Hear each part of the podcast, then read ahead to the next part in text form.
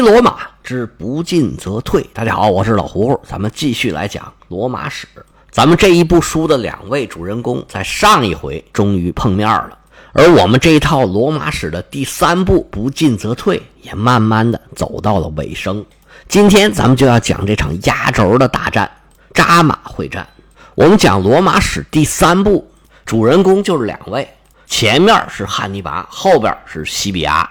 两位虽然都是久经战阵、战绩彪炳，但是作为主帅。俩人却是头一次碰头。西比亚年轻的时候算是跟汉尼拔对阵过，当然了，他这时候也不老。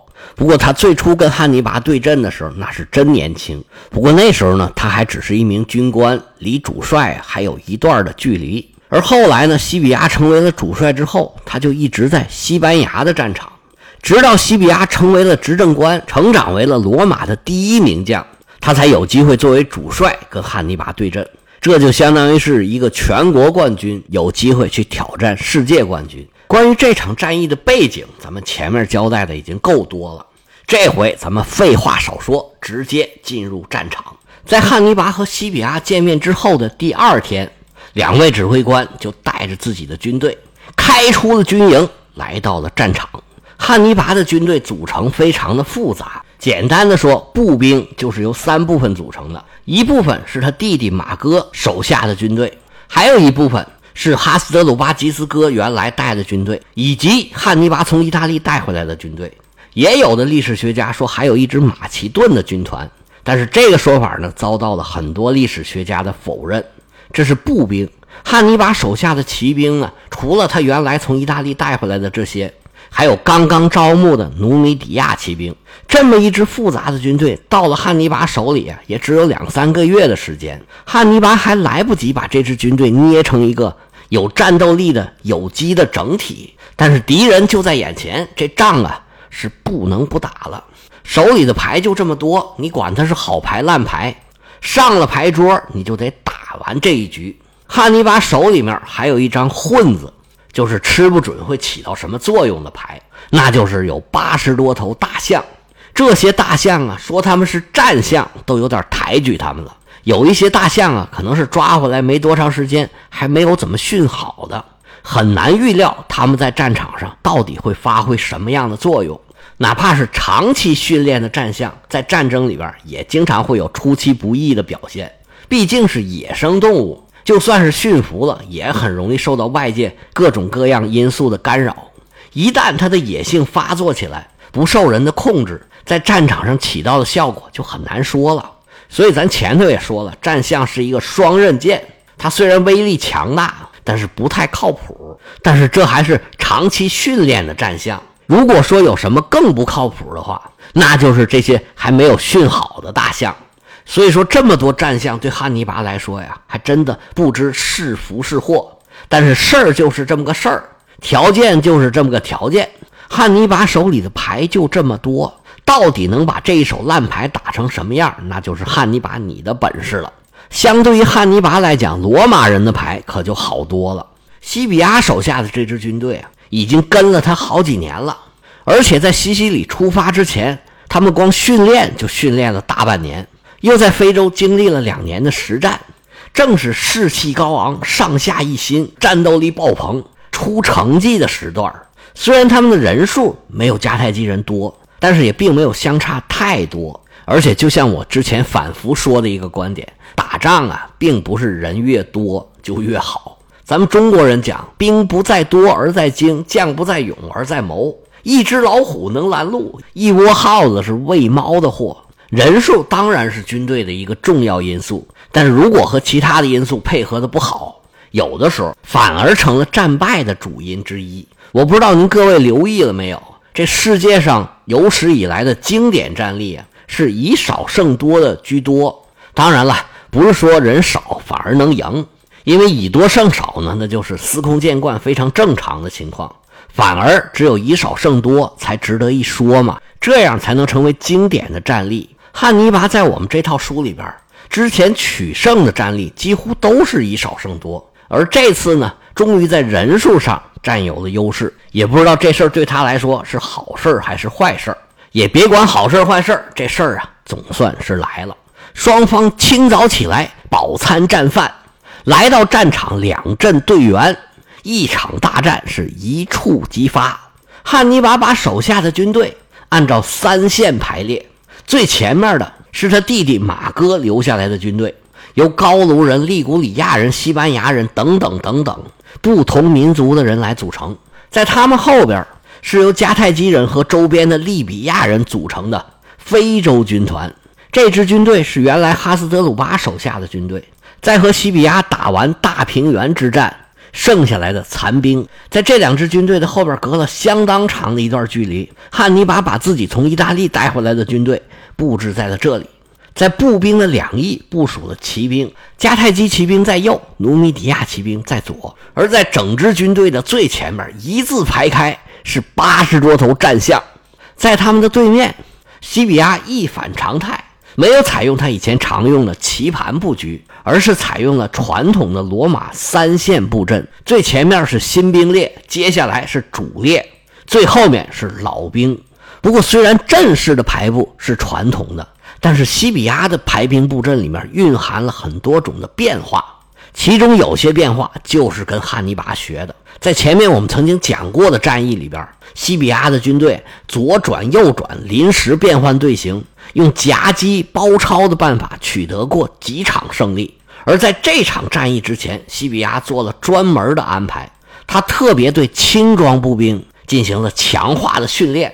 以前罗马的轻装步兵是最不受重视的，但是这么多年跟汉尼拔的对决，西比亚认识到这轻装步兵也很重要，尤其是迦太基军队还有很多大象兵，要对付大象兵，轻装步兵的头枪就显得非常的重要。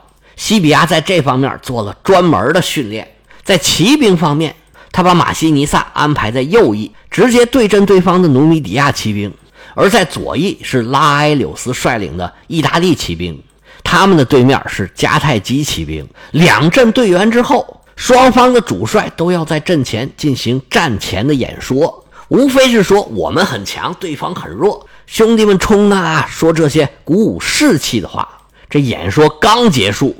就听呜，战斗的号角一吹响，主帅的战斗号令还没发出来呢，这些大象就待不住了。双方吹的号，这声音太吵了，大象受到了惊吓，首先就动起来了。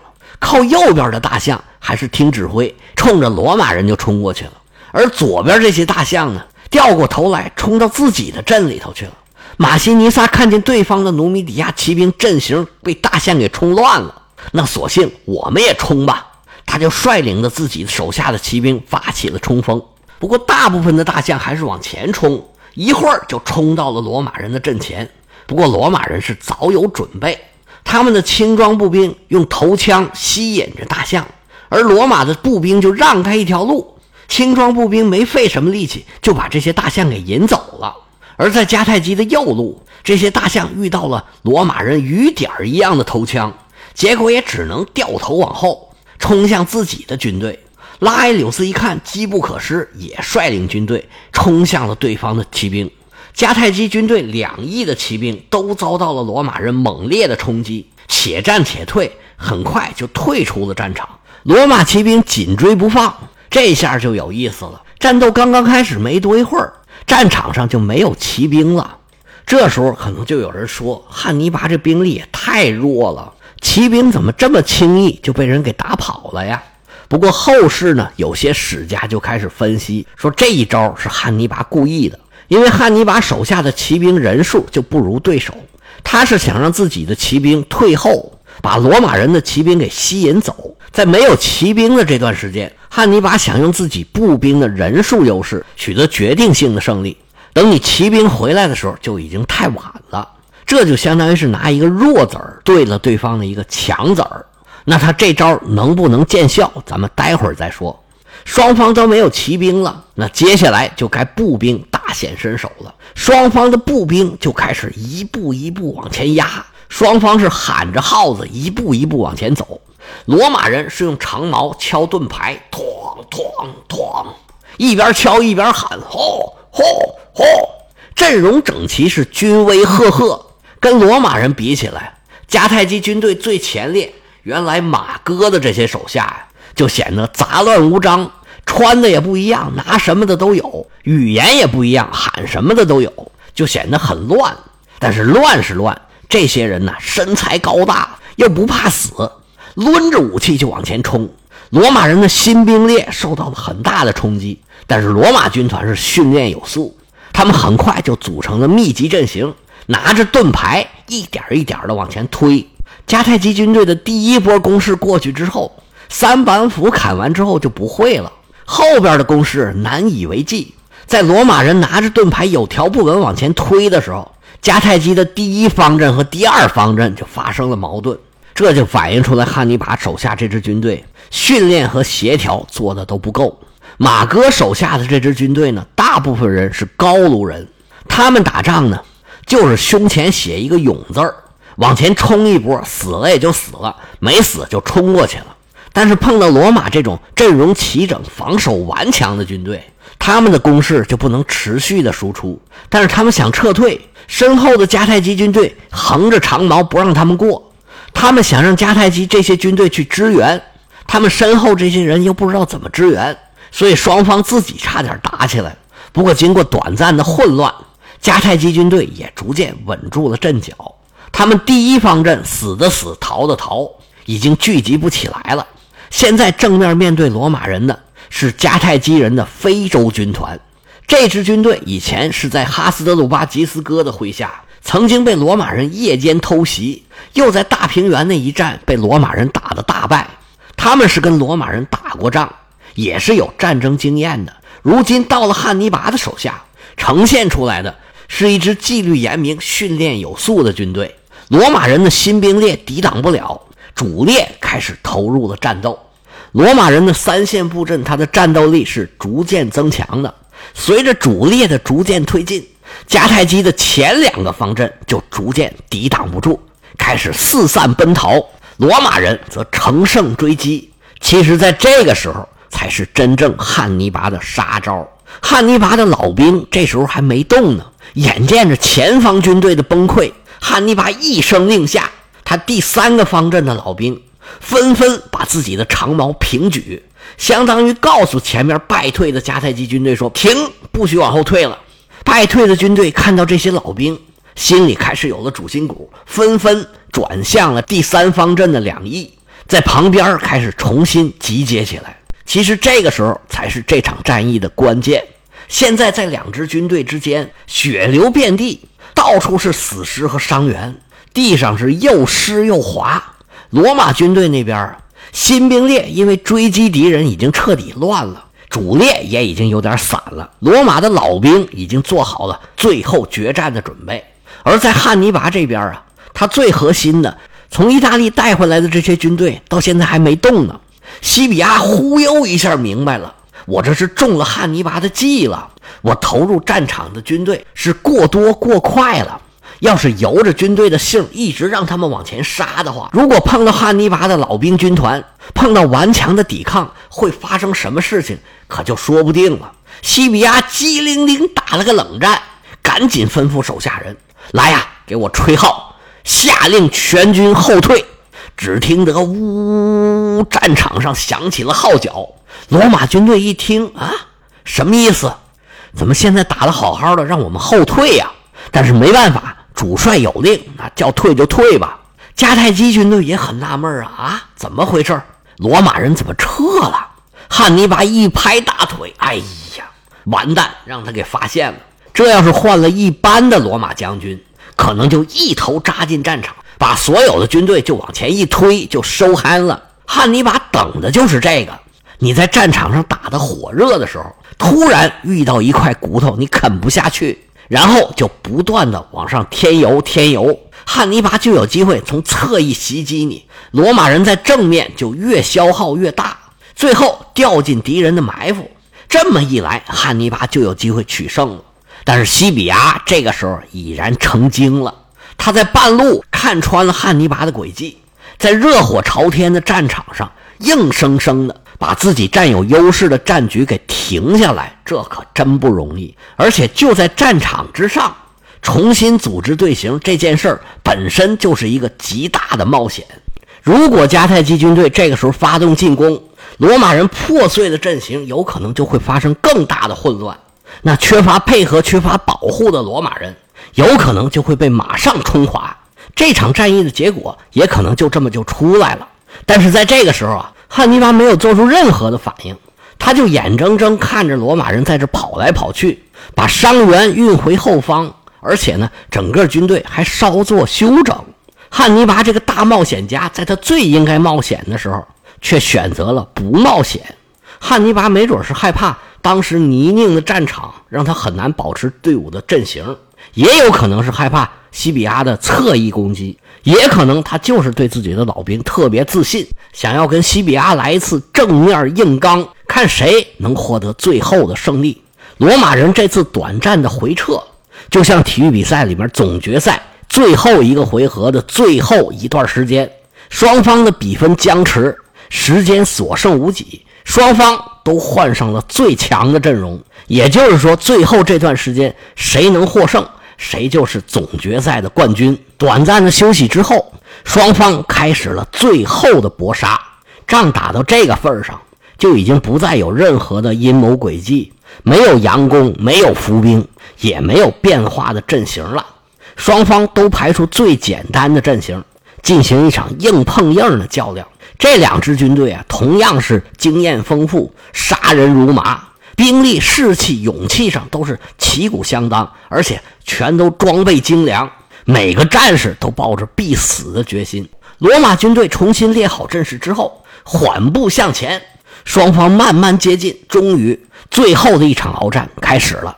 这种仗啊，其实就没有什么好讲的了。双方都是拿出了最看家的本领，双方把所有的牌都打光了，就像赌桌上那些赌圣，最后咵啦一推，把手里所有的筹码都推出去，就看最后一张牌。当时在罗马和迦太基已知世界里边最强大的两支军队，都是两万人左右的规模，在卡马的大平原上陷入了焦灼。两支军队一旦接触，就再也分不开了。双方虽然都是拼尽了全力，但是始终是旗鼓相当，互相冲锋了一轮又一轮，谁也没有办法把对方冲垮。时间就这么一分一秒的往后过，双方战士的体力都在下降，但是焦灼的战况丝毫没有缓解的迹象。汉尼拔眼见着焦灼的场面，不知道他有没有后悔。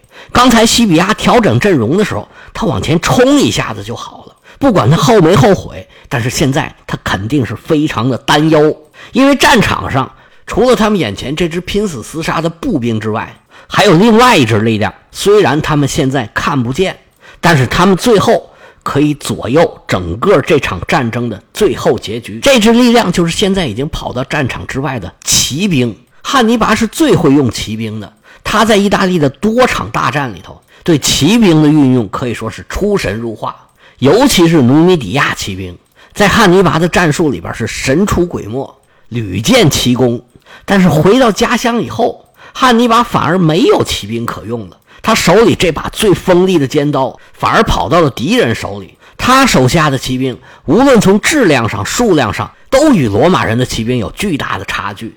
如果说汉尼拔是故意的，让自己手下的骑兵把对方的骑兵给吸引走。就像咱们前面说的，用一个小子儿把大子儿给对掉，那么对汉尼拔来说也实在是一个无奈之举。而这个时候，汉尼拔最担忧的就是罗马人的骑兵把迦太基骑兵消灭之后，转一圈又杀回来了。他这边的步兵对决，如果不能速战速决，赶紧解决问题，等罗马的骑兵回来了，这一切就不可想象。汉尼拔这边还在想着呢，忽然听见喊杀声震天。汉尼拔回头一看，就见烟尘滚滚。汉尼拔禁不住大叫一声：“我命！”休矣。